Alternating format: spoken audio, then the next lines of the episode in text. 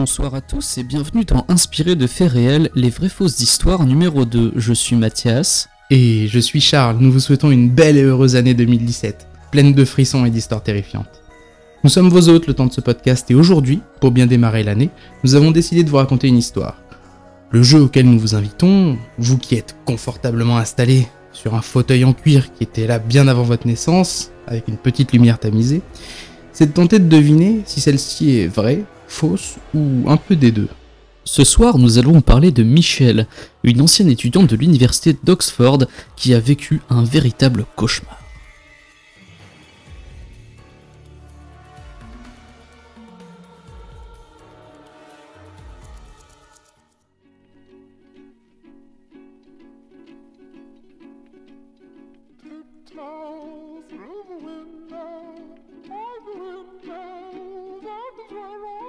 Michelle est une jeune étudiante anglaise qui passe beaucoup de son temps libre à traîner sur le web. Elle n'a pas beaucoup d'amis, ne cherche pas à s'en faire, et s'est avant tout lancée dans les études pour échapper à sa famille. Ses parents sont des catholiques pratiquants avec qui elle n'a jamais été très proche. Élevée pendant un temps par son oncle athée, Michelle n'est pas vraiment croyante, elle est plutôt rêveuse et elle aimerait bien faire le tour du monde une fois ses études terminées. Elle avait de bons souvenirs de ses années passées avec son oncle, elle se souvenait de lui comme d'un homme généreux et tendre.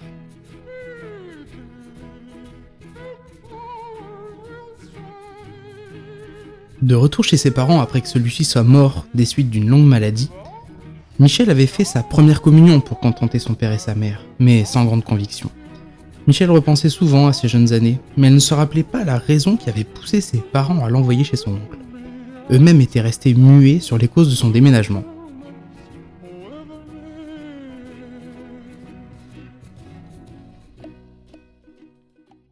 Michel partage désormais une chambre étudiante avec Mélissa, française en voyage Erasmus de deux ans son aînée. L'entente entre les deux jeunes femmes est plutôt cordiale, mais elles se parlent assez peu. Michel préférait son ancienne colocataire, mais fait en sorte que Mélissa se sente à l'aise pendant les quelques mois de son séjour.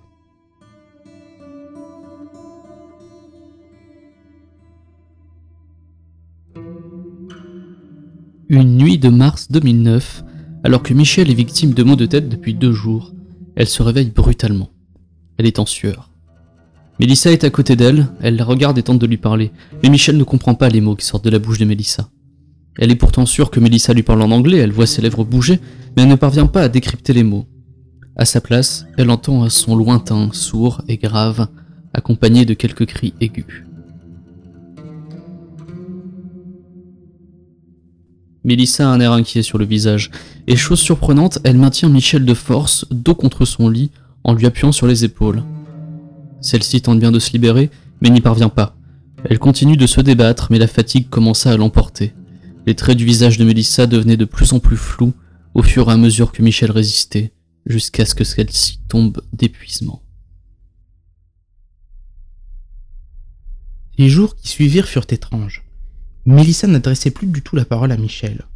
Plus encore, elle semblait l'éviter et ne revenait dans leur chambre que tard le soir, sans dire un mot.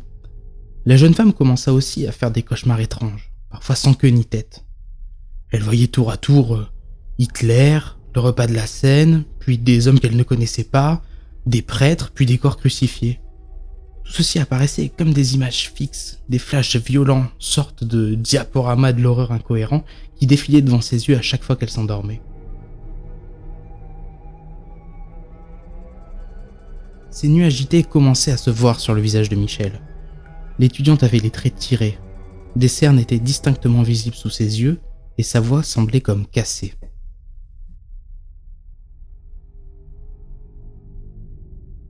Elle se décida donc à consulter la psychologue de l'université.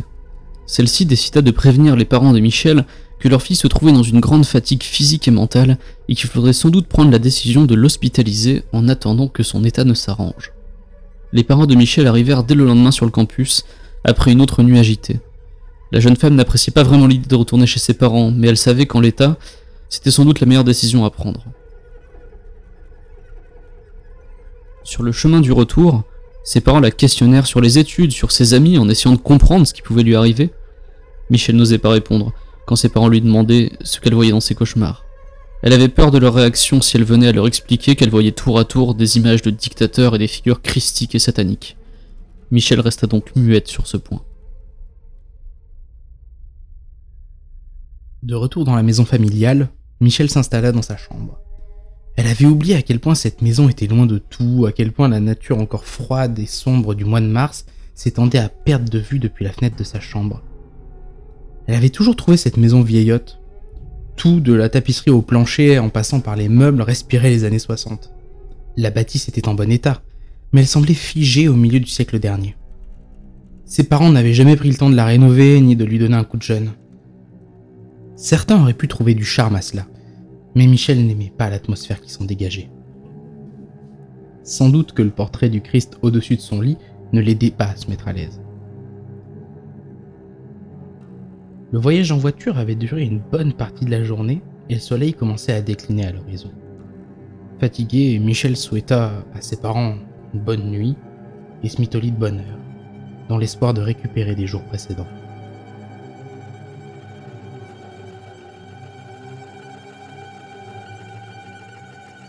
Elle se réveilla à nouveau brusquement, au milieu de la nuit. Cette fois, la crise était beaucoup plus violente. Michel avait tellement mal à la tête et à l'estomac qu'elle ne put contenir ses hurlements. Rapidement, ses parents arrivèrent dans sa chambre, effrayés. Ils tentèrent de calmer leur fille, mais rien ne marchait. La douleur était intenable. Michel se roulait par terre et bientôt ne contrôlait plus les mots qui sortaient de sa bouche. Appelle le père Renz, ordonna Martha, la mère de Michel. Joseph, son père, s'exécuta et prit son téléphone portable pour composer le numéro du prêtre. Michel comprit rapidement que ses parents n'avaient jamais eu l'intention de la conduire à l'hôpital. De rage, elle se mit à courir dans la chambre en hurlant, en se frappant la tête contre les murs. Mon père, nous avons besoin de vous, notre fille a des ennuis, elle est incontrôlable, demanda Joseph, apeuré. Il raccrocha et se tourna vers sa femme. Il a dit qu'il arrivait le plus vite possible. Michel hurlait de plus en plus fort. Les sons qui sortaient de sa bouche, toujours moins compréhensibles, laissaient cependant apparaître quelques mots. Non, pas lui, pas le père Renz, non, pas lui. Quand l'homme d'église arriva, l'état de Michel devenait de plus en plus préoccupant. Elle commença à arracher ses vêtements et avait brisé tous les tableaux accrochés sur les murs de sa chambre. La décision du prêtre fut rapidement prise lorsqu'il aperçut Michel. C'est ce que je craignais, nous allons devoir pratiquer un exorcisme ce soir ou elle n'en échappera pas, assura-t-il. Il alla chercher l'eau bénite, le chapelet et la Bible qui se trouvaient dans le coffre de sa voiture, puis revint dans la chambre. Il commença à effectuer un rituel romain classique. Stupéfait, il observait Michel se tordre dans tous les sens, dans des gestes brusques et saccadés. Les démons qui possédaient Michel commencèrent à parler en leur nom propre. Le prêtre, seul dans la chambre avec la jeune femme, les interrogea et demanda leur nom. Empruntant différentes voix à travers le corps de Michel, les esprits maléfiques se présentèrent. Judas, Néron, Adolf Hitler, Lucifer et Valentin Fleischmann, un prêtre franc déshonoré du XVIe siècle. Le père Renz prit conscience qu'il se trouvait devant un cas unique de possession plurielle et décida d'enregistrer la séance d'exorcisme qu'il préparait.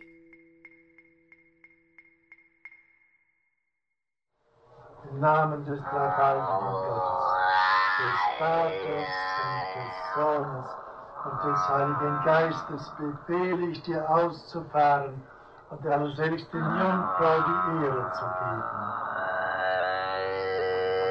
Im Namen der allerseligsten Jungfrau, im Namen Jesu, befehle ich dir auszufahren und der allerseligsten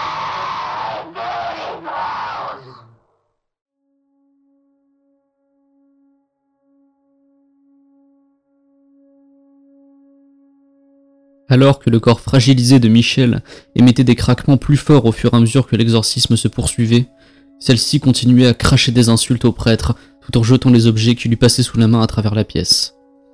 Malheureusement, son état ne lui permit pas de survivre bien plus longtemps et quelques minutes plus tard, Michel gisait sur le sol de sa chambre, morte. Ses yeux étaient encore grands ouverts, tout comme sa bouche. Son corps, entièrement crispé, l'avait laissé dans une position impossible, comme une statue pétrifiée que l'on aurait allongée dans la mauvaise position. Sa main tenait toujours fermement le chapelet qu'elle avait arraché au cou du prêtre.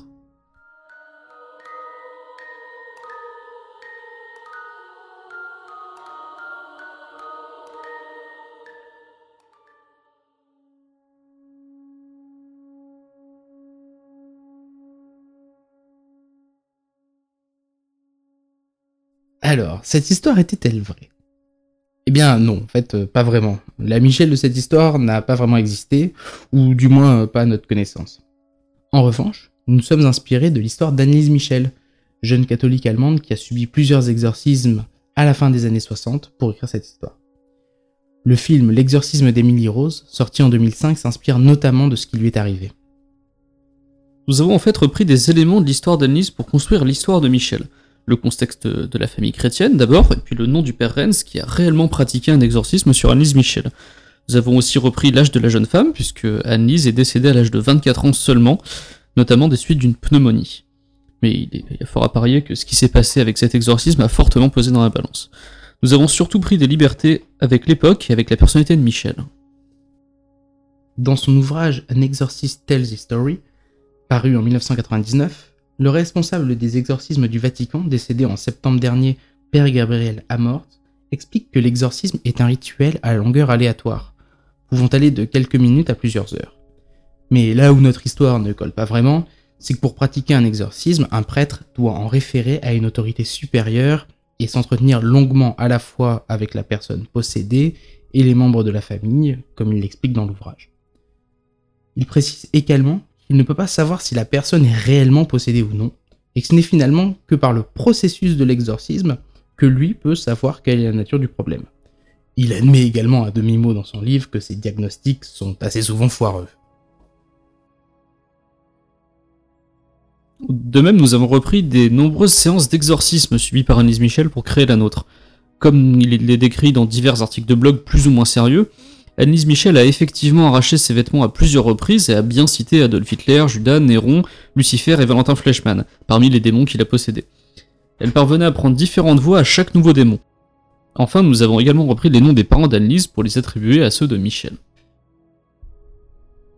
Et surtout, le meilleur pour la fin. Les râles que vous avez entendus à la fin de l'histoire viennent prétendument de la vraie Annelise Michel, puisqu'il s'agit des enregistrements que les prêtres ont effectués durant l'un des nombreux exorcismes dont elle a fait l'objet. Bref, vous l'aurez compris, l'histoire d'Annelise a été la source de nombreux fantasmes qui ont donné lieu à des écrits et à plusieurs fictions. Parmi les livres qui ont été publiés sur ce cas, on peut notamment citer celui de Felicitas Goodman, La vérité sur l'exorcisme d'Annelise Michel, paru en 1981 dans sa version originale et en 1994 en France. Le docteur Goodman est décédé en 2005, c'était une linguiste et anthropologue américaine. Son livre a été une des sources d'inspiration pour le film L'exorcisme d'Emily Rose. Elle a notamment étudié au long de sa carrière les rituels et postures chamaniques ou religieux, ainsi que les représentations sacralisées des mythes contemporains. Ce sera sans aucun doute une lecture bien plus sérieuse que tous les posts de blog qui pullulent sur ce cas.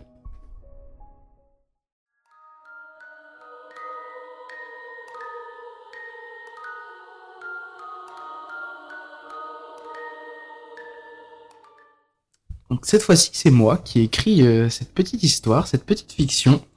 Euh, la dernière fois, c'était Mathias, hein, quand euh, on avait parlé des, euh, des fameuses légen- légendes urbaines. Et Tout là, on s'est moi-même de euh, ma personne. Voilà, et là on s'est dit, là, euh, vu que bah, j'ai pratiqué de nombreux exorcismes, en fait, ben peut-être que je, je peux écrire une histoire sur un des trucs que, que, que j'ai vécu, hein, puisque c'est euh, c'est littéralement moi qui ai, qui ai exorcisé Michel. C'est vrai, oui. À l'époque où tu avais 50 ans. Aujourd'hui, Voilà. t'en as. Très âgé. On compte même plus. Donc ouais, voilà. Donc t'avais parlé, t'avais entendu parler sérieusement de, de l'histoire de d'Annelise Michel? Tu veux dire avant, euh, avant que tu me donnes ce magnifique Ouais, texte euh, à lire? Ouais, ouais, ouais. Euh, ouais, un petit peu, ouais, parce que euh, on, on l'avait dit d'ailleurs, je, je crois dans l'article que Mademoiselle nous a consacré à notre podcast. Mm. Euh, J'étais un grand, euh, j'écoutais énormément euh, Exocet, l'émission de Patrick Beau sur Rage. Et je me souviens qu'il y avait eu euh, un épisode là-dessus euh, qui, qui parlait notamment d'Annelise Michel. Alors il y a beaucoup moins de détails que, que dans l'histoire que, que, que tu racontais. Hein. Euh, Il y avait, quelques-uns. Il n'y avait pas cette histoire, par exemple, avec l'oncle décédé. euh, Enfin, Mm. tout- ça, je le savais pas. Donc ça m'a permis d'apprendre beaucoup de détails sur l'histoire que Mm. je connaissais pas. Ouais. Mais en fait, l'histoire, est, euh, c'est ça qui est marrant et qui est, et qui est en même temps assez compliqué, c'est que euh, bon, j'ai pas non plus cherché pendant des semaines, hein, mais euh, l'histoire est extrêmement détaillée. Elle fourmille de détails. C'est ça qui la rend un peu savoureuse quand on la lit, c'est que genre euh, t'as vraiment l'impression de lire de la fiction. Et ce qui est fou, c'est que euh, en fait, elle est invérifiable. Enfin, elle est invérifiable. Elle est pas vraiment invérifiable. Mais là, quand on cherche, euh, par exemple, sur Internet, on remonte. On trouve un article de blog qui cite des sources, et puis euh, on, re- on retombe au premier article euh, en anglais euh, qui a été Ouais, c'est un publié peu comme il a quand on 10 avait fait genre 15 sur. Annabelle en fait, tu retombes Ouais, toujours voilà, c'est ça. systématiquement sur le même article de base. Là, Ouais, c'était les ça. Warren. Il Mais y a- là, il y, avait un, il y a un article de base, euh, j'ai oublié le, le, le nom du... euh, ah si, en anglais c'est Diabolical Confusions, un, un WordPress. Et, euh, et en fait, euh, la, la, la, la personne euh, en question cite euh, des sources pour euh, tout ce qui est euh, pratique d'exorcisme. C'est là que j'ai trouvé le, le bouquin du, du, du père Gabriel, qui a donc vraiment été le- l'exorciste en chef du Vatican qui est, qui, est, qui est mort en septembre dernier comme on le disait et, euh, et donc voilà mais par contre pour tout ce qui est source sur le- l'exorcisme en question euh, d'Annelise Michel euh, l'auteur du blog ne, ne donne pas de source donc du coup on se retrouve euh, finalement un tout petit peu bloqué euh, il y a une espèce de quantité de détails on se dit c'est impossible que enfin que que ça a forcément été euh, déformé, amplifié, Bah ouais. qu'on a rajouté plein de détails là-dessus. bah Même Ça me fait penser à cette histoire, je sais pas si tu connaissais les. C'était donc des, des alpinistes, enfin des alpinistes, ça, se passe pas du tout dans les Alpes, hein, on était donc euh, en, en Russie. Ah. Euh, et en fait, c'est des gens qui ont été retrouvés euh, morts dans des circonstances un peu mystérieuses, on sait pas vraiment ce qui leur est arrivé. Genre le... Et en fait, c'est là que c'est que c'est drôle, c'est que le récit de base, on le connaît pas très très bien, mais il y a plein de détails qui sont rajoutés par-dessus. Genre en fait, oui, leur corps était radioactif. ah mais oui C'est si, ouais, t'en as entendu parler de cette histoire. bien sûr voilà, en fait, t'as une foule de détails, genre oui, il y avait une espèce de, il, il- il brillait un petit peu, un espèce de truc orange fluo, et puis en fait, on sait dire que c'est sûrement des extraterrestres. En fait, t'as plein de détails qui se rajoutent par-dessus, mais dont on ne connaît pas l'origine, et je pense que c'est un peu le même cas avec Ouais. Michel, ça a sûrement été euh, Bah. vachement déformé, quoi. c'est dans le- je pense que c'est même dans, dans les détails qu'on met tout le tout le mysticisme en fait Ah. je veux dire c'est c'est le c'est c'est là dedans que tu mets euh, tous les petits signes c'est dans les petits signes que tu euh, que tu places euh, tout ce qui est mystique parce que sinon l'histoire en elle-même pareil pour les j'imagine pour les Russes en elle-même l'histoire elle a pas de enfin elle est sans doute même même pas importante en fait pour le pour pour le mythe Mais par contre, il y a des trucs, enfin, il y a forcément des trucs vrais dedans, parce que je, Mm. Je sais pas, ne serait-ce que quand tu vas sur la fiche Wikipédia en, en anglais euh, d'Annelise Michel, il y a une photo de sa, de sa pierre tombale. Donc, ah oui bien sûr ah non, non, bien sûr ça On, c'est sûr a oui. des, on a des archives du procès qui a eu lieu après. ah oui oui non euh, Ses parents ont été condamnés, Ouais, le, ouais. prêtre aussi. Je crois que c'était six Ah. mois de prison ouais ouais un truc comme ça il y avait en fait pour euh, négligence en fait. hein. Mais non, ce qui est, euh, ce qui est, euh, ce- dont je parlais, c'était vraiment les, euh, la description de l'état, tu vois, la description de l'état de la personne, euh, genre euh, son état physique. le euh, fait qu'elle voit Néron, enfin oui, qu'elle voilà, qu'elle soit possédée par Néron, oui. par Hitler, tout ça. Que- même le, le nombre de fois où elle a subi des exorcismes. En fait, euh, en, en vérité, elle a su- subi, je sais pas, entre 70 et 100, quelque chose comme ce qui ça. est énorme, hein, parce que même C'est pour une procédure, ouais. on va dire, classique, de ce qu'on a pu trouver, euh, parfois, voilà, ça fait une, une vingtaine, une trentaine dans, ce- Ouais. dans des cas vraiment euh, Hmm. compliqués, hein, mais euh, là, ouais, c'est vrai que ce nombre-là, c'est c'est affolant. Dans, dans, dans les 10 mois les plus compliqués, elle en a subi 67 en 10 mois. C'est euh, énorme le ouais. chiffre, on, on a, on a vraiment du mal à y croire. Ouais. D'ailleurs, c'est vrai que vu qu'il y a tous ces détails qui se rajoutent dessus, on a du mal à, à croire à l'histoire tout court, et pourtant, Ouais. pourtant, il y a vraiment des trucs vrais, quoi. On a, on a, on a d'autant plus du mal à le croire que, en fait, même euh, le cinéma, en fait, le cinéma, j'ai l'impression, a tendance à exagérer des points, euh, type rendre les exorcismes spectaculaires. Par contre, t'as aucun film avec une personne qui subit 70 exorcismes. Oui, non, à chaque fois, s'il y a un gros Ouais, exorcisme, c'est on met ça. tout T'en as, dedans. t'en as deux, trois dans le film, t'as des tentatives, mais genre, t'en as pas 70. bah, dans l'exorcisme d'Emily Rose, le, Ouais. le film, donc qui est directement inspiré de l'histoire d'Annelise Michel, sauf qu'ils ont transposé euh, l'histoire aux États-Unis et voilà, un petit peu plus bankable. Euh, cette histoire-là, euh, elle est voilà, qui est racontée dans le film, elle s'inspire de, de ça, et il y a un seul exorcisme en fait dans le film. Il y en a un seul euh, au milieu du film. qui est raconté. euh, Ouais, alors du coup pour pour, pour ceux et celles qui n'ont pas vu le qui ont, qui ont pas vu le film, donc l'exorcisme d'Emily Rose. C'est un très bon film en fait. Ouais, c'est un bon film. Alors, plutôt on l'a revu récemment et c'est vrai que c'était plutôt cool On quoi. était, on On était un peu étonnés. Bah ouais, parce que j'avais plutôt un mauvais souvenir de ce film. Je me Ouais, disais, c'est. euh, un- dans, dans mon souvenir, c'était genre un mauvais film avec des effets spéciaux pourris, Mm. euh, qui était euh, genre inspiré d'une histoire vraie, mais genre ça sentait à fond l'argument marketing et on Mm. n'a jamais regardé. Moi, je, je connaissais pas Annelise Michel à l'époque où j'ai où j'ai où j'avais vu le film. C'est après que j'ai écouté le podcast de Rage. Mais euh, donc je me disais, oui, non, c'est sûrement une histoire bidon, le film était pourri. Et en fait, là, en le revoyant, je me suis rendu compte Mm. que c'était un super film d'avocat, en fait. Ouais, ouais, c'est exactement ça. En fait, il y a une, y a une, une narration comme ça un peu décousue avec des flashbacks. euh, et en fait, l'histoire au présent, donc c'est le procès du père qui a pratiqué l'exorcisme sur Emily Rose. Ça, c'est le présent. Et euh, au fur et à mesure de, du procès, c'est-à-dire euh, pendant les témoignages ou en dehors, euh, en dehors du procès, quand il y a des choses qui se, qui se racontent sur Emily Rose, c'est là qu'on a les flashbacks sur euh, sa possession, l'exorcisme, tout ça, tout ça. Et, euh, et oui, du coup, c'est assez bien fait. C'est un peu. euh, Bah, la balance entre les deux est hyper bien gérée parce que Ouais. autant c'est vraiment prenant sur les moments d'avocat ou quand t'es au tribunal, quand t'as le recherche des témoins, ce genre de choses. Et euh, après, tous les flashbacks, en fait, foutent vraiment les boules, quoi. Mm. Ils ont euh, plutôt bien réussi ça. Bon, après, il y a la première demi-heure qui est problématique parce que euh, Jennifer Carpenter, même si c'est donc Jennifer Carpenter, hein, donc qui est l'actrice principale de l'exorcisme d'Emily Rose, que vous avez peut-être vu dans Dexter voilà, par la suite, Debra Morgan dans Dexter, la sœur de Dexter. Et qui est actuellement, je crois, dans une série qui passe sur M6 qui s'appelle Limitless, adaptée du Ah. film Limitless. Tu Euh, m'apprends. joue la flic. Donc, ouais, non, avec Bradley Cooper qui fait sûrement un caméo dans le premier épisode pour, euh, pour faire le lien entre le film et la série. Enfin, bref, donc Jennifer Carpenter, c'est un de ses premiers grands rôles. Je crois que c'est avec ce, ce rôle-là qu'elle a vraiment euh, Mm. été connue à, à Hollywood, qui est pas très très bonne dans la première de- demi-heure du film. Ouais, c'est- un peu compliqué. On voit qu'elle a du mal à jouer l'adolescente catholique qui commence à se faire posséder. Mm. Mais après, dans tout ce qui est scène euh, d'exorcisme, quand elle commence à gratter sur les, enfin quand elle commence vraiment à devenir complètement timbrée en fait, Mm. à devenir psychotique, euh, là, elle, euh, elle fait une performance qui est vachement bien quand même. Hmm. Ouais, elle est flippante à plusieurs reprises. hein. Ouais, bah notamment sur la scène d'exorcisme, quoi. Quand Ouais. Elle se met à hurler les noms de, de Néron. Ouais, et tout ouais. ça. Ils disent pas Hitler d'ailleurs dans le film. Non, ils sont pas allés. Non, ouais, c'est- Ouais, ils auraient pu, hein, mais non, c'est vrai, ils sont. euh, c'est déjà assez théâtral. Par contre, il y a des moments pour le coup dans le film, euh, bah, notamment vers la fin, euh, avec l'avocate. Donc, la, la vraie héroïne du film est une avocate, qui, celle qui défend le, le père, dont je- père James, comment? J'ai déjà oublié son nom de famille, mais bon.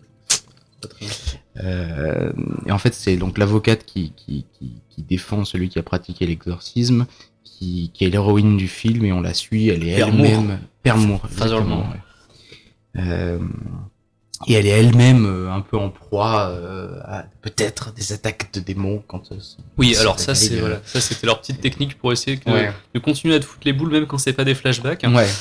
C'est pas très réussi. Là, on a tout un truc. Je pense que tous ceux qui l'ont dû le voir quand ils étaient ados ou un peu plus impressionnables ont dû vachement flipper sur ce délire de 3h du matin. Fait, dans le Ouais, film, à c'est plusieurs marrant, reprises, t'as le, Oui. le réveil qui affiche 3h du matin et c'est là qu'il se passe un truc euh, à chaque fois. Quoi. D'ailleurs, ils te sortent une excuse, ils disent oui, c'est pour insulter la Sainte Trinité, je j'avais Alors, jamais entendu ça. Moi non plus. Alors la, la thèse dans le film que le Ouais. prêtre te sort, non plus j'ai jamais entendu ce truc. Je sais même pas si c'est vrai. Je pense que c'est sûrement inventé pour les besoins du film.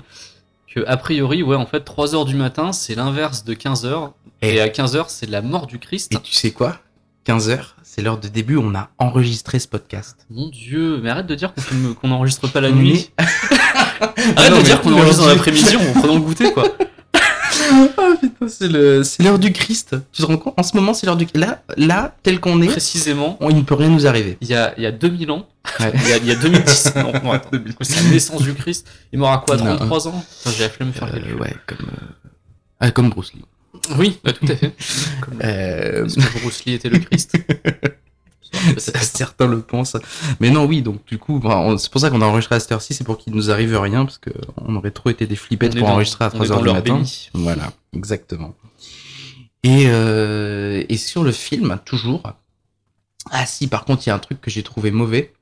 Euh, c'est que normalement, ben, s- sans que ça spoil ou quoi que ce soit, mais bon, on peut vous dire, euh, regardez le film peut-être avant de, avant d'écouter, hein, comme toujours.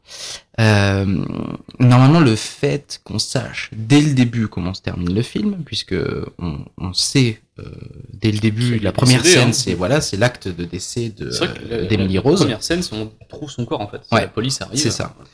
Et bah, il y a, c'est un médecin, il y a un médecin qui arrive pour, euh, Ah oui, pour, pour prononcer l'acte. Cette scène d'ouverture, Elle est bien, ça hein. te fait pas penser à l'exorciste? Il y a- En fait, il, y a, il arrive dans le brouillard, Ouais, il y a c'est une petite vrai, ouais. mallette, donc comme la, Oui, la oui, scène raison, emblématique de, de l'exorciste. Et en fait, moi, pendant toute la scène, j'avais oublié le film, ça faisait très longtemps que je l'ai pas vu. Pendant toute la scène d'ouverture, je me suis dit, est-ce que c'est l'exorciste qui va à la maison et on va commencer sur l'exorcisme? Mmh. En fait, non, quand t'apprends que c'est en fait le médecin légiste, Ouais, ouais. là, j'ai eu une vraie surprise. Je me suis dit, ah merde, en fait, c'est pas l'exorciste. Oui, non, c'est vrai, super référencé au film de Friedkin, ouais. en fait. Mm, mm, mm. Grosse référence, Mais, mais, euh, je te prie. La parenthèse. Euh, mais non, le fait que normalement on connaisse déjà la fin, il y aurait pu avoir une espèce, un côté drame. En fait, euh, bon, c'est un, techniquement c'est un, un drame, mais là je trouve que le côté dramatique est très mal rendu pour le coup. Il n'y a pas le, je sais pas, il n'y a pas l'attachement à Emily Rose, il n'y a pas, euh, ça fait flipper, mais le, le, le- je sais pas, les différentes émotions qu'on pourrait euh, qu'on pourrait avoir envers les différents personnages sont pas forcément euh, et du coup le ce qui serait la enfin ce qui est la vraie fin ce euh, ce euh, qui crée le suspense c'est euh, le verdict du procès évidemment Mm. mais c'est pas en fait, on n'a pas c'est un peu balayé d'un revers de main c'est euh, c'est un peu fait, étrange tout, ça Tout est tellement centré sur euh, le personnage d'Emily Rose Mm. et beaucoup moins sur sa famille, sur, euh, sur le père, je trouve. Le, le père, en fait, il y a Oui, le une père, scène avec lui un, vrai, peu, raison, un ouais. peu flippante où on a de l'attachement pour lui, où on a peur qu'il se fasse buter, mais on sait qu'il Mm. meurt pas vu qu'il est au procès c'est qu'il est au procès et ouais, que c'est un flashback. Mais euh, en fait, ouais, c'est ça. Les personnes pour lesquelles on devrait avoir de l'empathie, c'est-à-dire les, les parents et le prêtre, ceux qui, ceux qui risquent de- d'aller en prison à cause du procès, en fait. En fait, on s'attache pas des masses à eux, on s'attache que à Emily Rose qui est décédée depuis le Et début. encore, donc, ouais, euh, ouais, ouais, et encore, je trouve que, ben, des fois, oui, il y a des, ouais, c'est un petit peu, mais, mais je trouve qu'il n'y a pas de, tu sais, il- le film nous engage pas à, euh, à vraiment euh, apprécier un personnage, parce que, à part peut-être l'avocate à la limite, Oui, qui, est un- l'avocate qui est un peu euh, dans les doutes, qui est un peu de, qui traverse un peu des trucs, mais bon, L'avocate qui dit dès le début qu'elle est agnostique, c'est-à-dire Ouais. ne croit pas vraiment. Enfin, agnostique, c'est plus, c'est, c'est que tu doutes c'est, en fait. ouais, que tu doutes. il, Et y a, euh, il y a un excellent épisode de South Park sur les agnostiques. Ah, Ouais. je ne l'ai pas vu. On en reparlera. Peut-être pendant l'émission, après avec quelques bières. Mais euh, ouais, non, c'est elle, elle est agnostique. Et ce qui est euh, plutôt pas mal, je trouve, c'est que en fait, l'avocat euh, de, donc, de l'accusation, celui qui représente euh, the Mm. people, Ouais, euh, ouais, ouais. le peuple américain, euh, lui, par contre, est croyant. Mm. Et en fait, il base l'intégralité de sa plaidoirie Mm. sur ses déconneries. Ouais. Et c'est finalement ça qui lui permet d'esquiver une grosse, une grosse peine pour ses clients à la fin, quoi. Mm. C'est Ouais, euh, vrai que ça pour le coup, pointe ça du doigt, quoi. il y a un espèce de chiasme, un renversement de euh, celle qui est euh, agnostique euh, va euh, quand même, elle va pas se mettre à croire en Dieu, Non, mais croire euh, en la parole euh, du, du père Moore. Le, euh, le le procureur qui est croyant va se mettre à essayer de, de, de prouver euh, que le que le père est coupable avec plein de théories scientifiques en faisant venir des, des psychiatres. Et donc ouais, il y a un chiasme, il y a un croisement comme ça qui se fait que qui est, qui est plutôt qui est plutôt assez intéressant dans, le, dans la psychologie des personnages du film. Et euh, et voilà. Ce que j'ai trouvé vachement bien dans le film aussi, c'est euh, ce côté, on ne, n'y a pas vraiment finalement de parti pris sur est-ce qu'elle était vraiment possédée ou pas. Mm. Ouais, à chaque fois il y a tout qui est. euh, Mais même à la fin, en fait, même à la fin du film, tu, tu sais pas vraiment. À la fin du film, t'es convaincu euh, que euh, le prêtre, voilà, il n'y a pas vraiment d'exigence parce qu'il y croyait vraiment, il Mm. pensait que ça pourrait réellement l'aider. C'est pour Ouais. ça qu'il est, il est certes coupable, mais du coup, il ne va pas en prison. Mm. C'est pendant, pendant tout le film, voilà, t'es es du côté du prêtre, mais d'un autre côté, t'y crois pas forcément. T'es un peu à la place du jury, en fait. Ouais. Oui, c'est t'as exactement raison.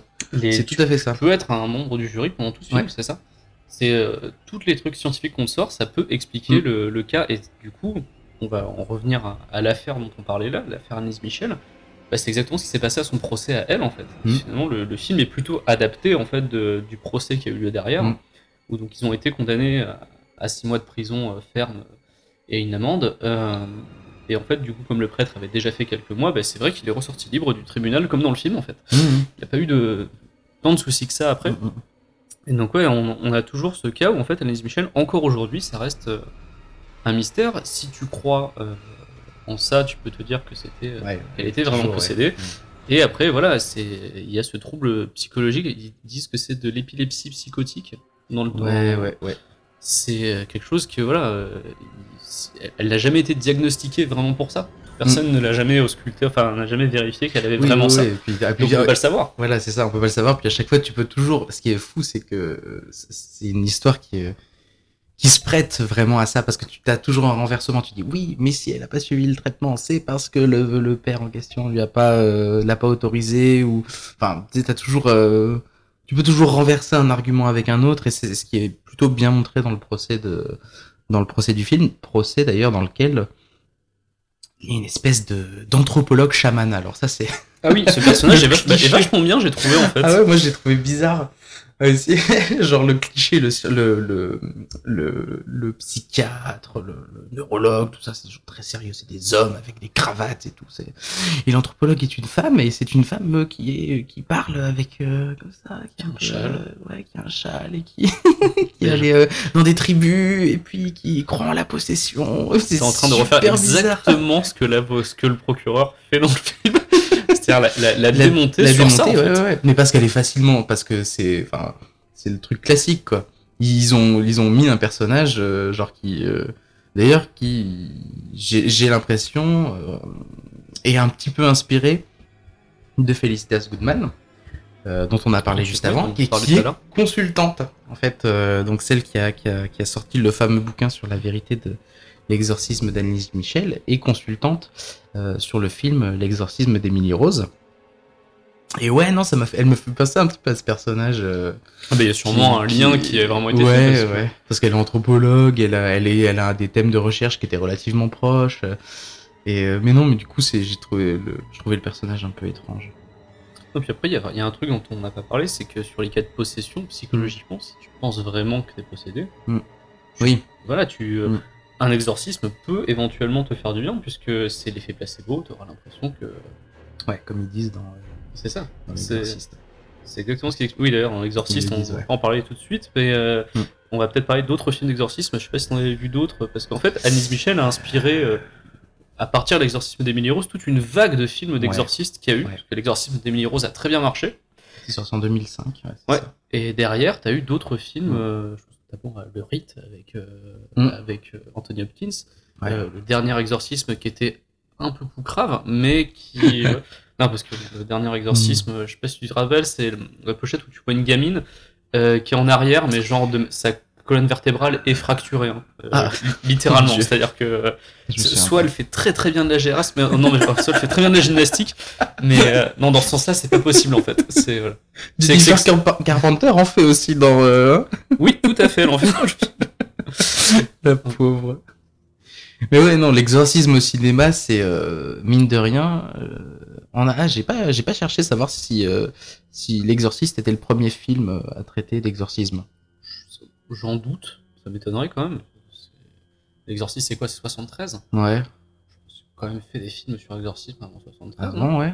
Je sais pas, ça a vérifié. T'as vérifié, putain, j'avais même pas pensé. Parce que c'est vrai que l'exorcisme au cinéma, il y a quelque chose de qui, qui, qui Et c'est très bien, visuel, c'est quoi. super. Ouais, ouais, ouais. Mais tu sais, c'est c'est tout. C'est-à-dire que t'as vraiment les cris. T'as les personnes qui utilisent donc leurs euh, deux jeux de cordes vocales, euh, comme c'est aussi expliqué dans l'exorcisme d'Emily Rose. Oui, d'ailleurs, ça, on euh, il faudrait peut-être qu'on revienne dessus parce que c'est vrai que Mm. c'est une des explications scientifiques qu'on n'a pas données dans l'histoire qu'on a racontée. Mm. Donc, euh, Emily Rose qui parlait avec deux voix distinctes en même temps. Ils expliquent ouais, dans le film. ouais, euh, ouais. Parce que c'est, mm, tu peux peut-être le.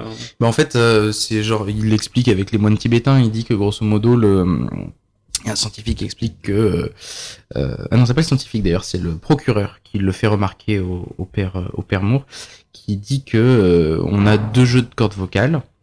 Euh, un qui permet euh, d'aller plutôt vers les hauts, l'autre plutôt vers les graves. Enfin, il y a un, un truc comme ça.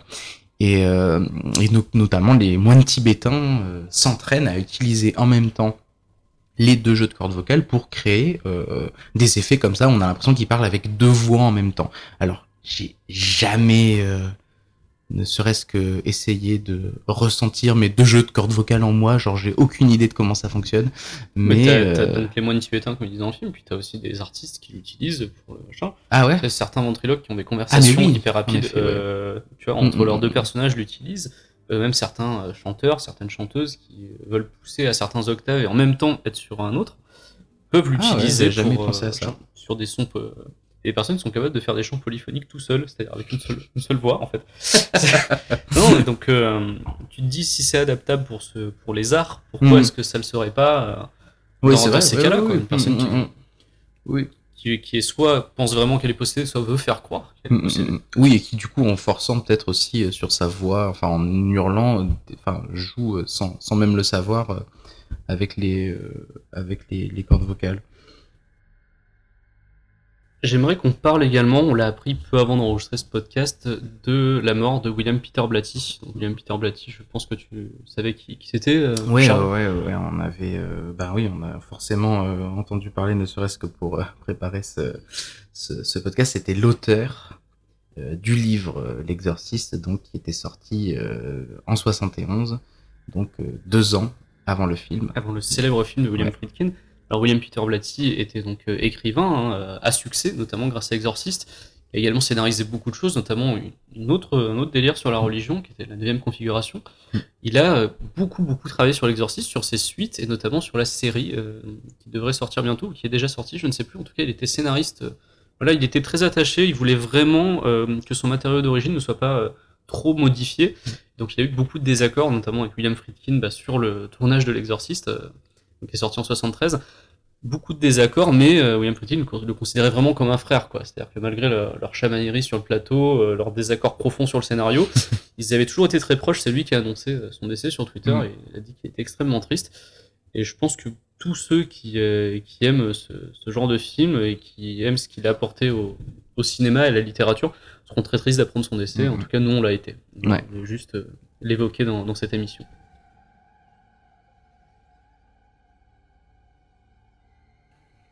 À présent, on va vous parler du futur projet pour la, pour la chaîne, qui est un, un beau projet, un truc qui nous trotte dans la tête oh, depuis, allez, le début.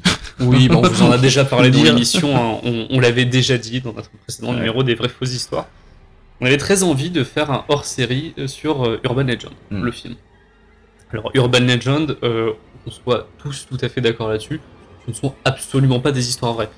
Ce qui nous fait marrer en revanche, c'est qu'elles sont souvent présentées comme vraies parce que c'est, comme son nom l'indique, c'est inspiré de légendes urbaines. Et les légendes urbaines, bah, le propre des légendes urbaines, comme on l'avait dit précédemment dans notre épisode sur la, jeune, sur la fille et l'homme à l'étage, euh, bah, c'est qu'on a l'impression parfois qu'elles sont vraies parce qu'elles sont faites pour ça. Mm. Donc ce qu'on vous propose, c'est de faire euh, une émission spéciale sur Urban Legends, c'est-à-dire qu'on va compiler toutes les histoires, hein, enfin les histoires les plus drôles en tout cas, les histoires les, les plus marquantes qu'on a, euh, qui sont évoquées dans le film Urban Legend, et on va se mettre comme ça tranquillement au coin du feu avec un petit whisky avec mon cher Charles, et on va vous raconter euh, toutes ces histoires, on va vous les débriefer évidemment, mais on va surtout vous les raconter comme si on était tous ensemble au coin du feu et qu'on s'amusait à, se raconter des histoires qui font peur. Et l'intérêt, c'est que du coup, on va, on cumuler les, les légendes urbaines de, peut-être pas que du premier d'ailleurs. Alors je pense que dans un premier temps, il y a de quoi faire avec le premier. hein, parce avec que le pour, premier, ouais. pour mettre l'eau à la bouche aux auditeurs, Ouais. on a des choses très sympas. Euh, bah, notamment la fameuse légende du tueur avec une hache sur la banquette arrière de la voiture, qu'on voit dès les premiers instants du film, qui est fabuleuse, ou le fameux chien dans le micro-ondes. Euh, donc c'est, on va avoir beaucoup de choses à raconter qui vont être très sympas, rien qu'avec le premier opus, je pense. Si, écoute, moi je pense que si c'est intéressant, il y a Mm. même moyen d'en faire un rien qu'avec le deuxième, parce que j'ai des souvenirs Ouais. encore du Mm, deuxième mm. Urban Legend. Ah, j'en ai moins, moi. J'ai Ah, j'ai il y a- souvenir il y a du premier aussi des légendes sympas. Ouais, non, le premier est emblématique. Déjà rien que t'as Freddy Krueger en, Ah en putain, prof. ouais. en- Rien que ça, c'est génial.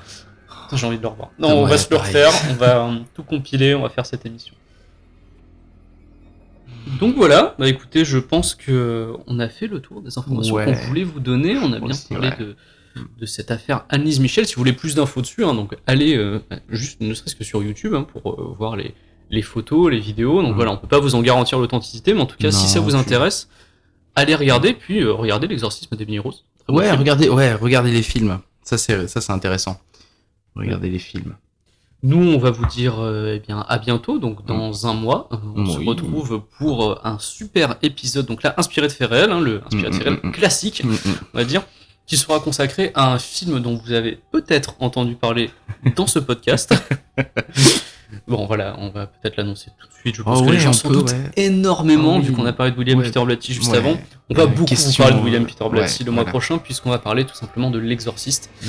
Euh, on avait très envie de parler de ce film depuis très longtemps.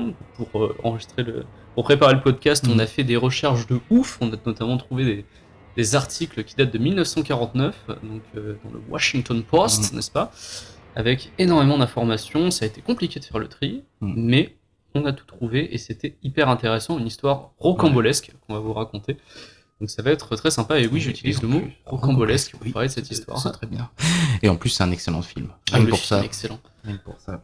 Le film est excellent, que ce soit euh, dans sa version euh, remasterisée, Mm. euh, version longue, Director's Cut, la version que vous n'avez jamais vue, je crois que c'est comme ça qu'ils avaient titré le truc, ou que ce soit dans sa version, celle qu'on a regardée, la version de 73, euh, qui, était- qui avait été diffusée en salle, hein, et qui est pas si facile que ça à trouver d'ailleurs. hein. Mm. Compliqué, si vous voulez voir la version d'origine, soit vous la téléchargez de manière tout à fait légale, soit euh, ou pas, soit vous allez euh, acheter une édition collector parce que c'est le seul moyen d'avoir euh, le film de 73. Enfin bref, on vous parlera plus de l'exorcisme la prochaine fois. En attendant, bah, on vous dit au mois prochain et on vous fait de gros bisous. Mais avant, on peut quand même dire que les gens peuvent nous retrouver un petit peu partout, Puisqu'ils le peuvent. sur les internets, hein, sur les réseaux sociaux. sur les réseaux sociaux, donc no- notamment sur Twitter, at IFR Podcast, le compte.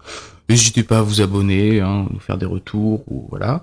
Euh, Abonnez-vous surtout sur, euh, sur iTunes et sur SoundCloud. Hein. Ouais, parce qu'on n'a pas grand monde qui est quand même abonné, donc Ah, j'ai regardé, on a plus de gens sur SoundCloud que sur Twitter. Oui. J'ai trouvé ça étrange, hein, mais ce bon. qui est triste. Mais bon, ça veut dire que les gens ont des comptes SoundCloud, c'est super. Et que les gens nous apprécient au point de, de s'abonner Ouais. pour euh, avoir le petit tilt quand on poste un épisode. Et ça, c'est cool. hein. Ah. et sur Facebook. Sur Facebook, tout à fait, la page inspirée de faits réels, hein, tout simplement. Et euh, j'ai remarqué que, bah, comme le catalogue euh, iTunes est synchronisé avec plusieurs applications de podcast, vous pouvez nous trouver sur la plupart de vos applis de podcast en fait. Moi personnellement, je ne suis pas chez Apple, je suis sous Android et j'ai la magnifique application Podcast Addict et euh, bah, on est présent dessus en fait. Les gens Ah. peuvent nous retrouver là-dessus, synchroniser nos épisodes, c'est formidable. Ça se télécharge tout seul et tout? Génial. peux faire en sorte que ça télécharge tout seul. Là, je suis actuellement une vingtaine de podcasts, ça fait, prend beaucoup de place dans mon téléphone, mais voilà, vous pouvez nous retrouver sur, euh, sur toutes ces applis-là. Donc, euh, si vous en avez pas et que vous cherchez à classer vos podcasts, Podcast Addict, c'est très sympa pour l'avoir utilisé. Donc voilà, et bien, on se voit euh, le mois prochain pour l'exorciste. On vous fait de gros Des bisous. gros gros bisous. Bisous, bisous. Salut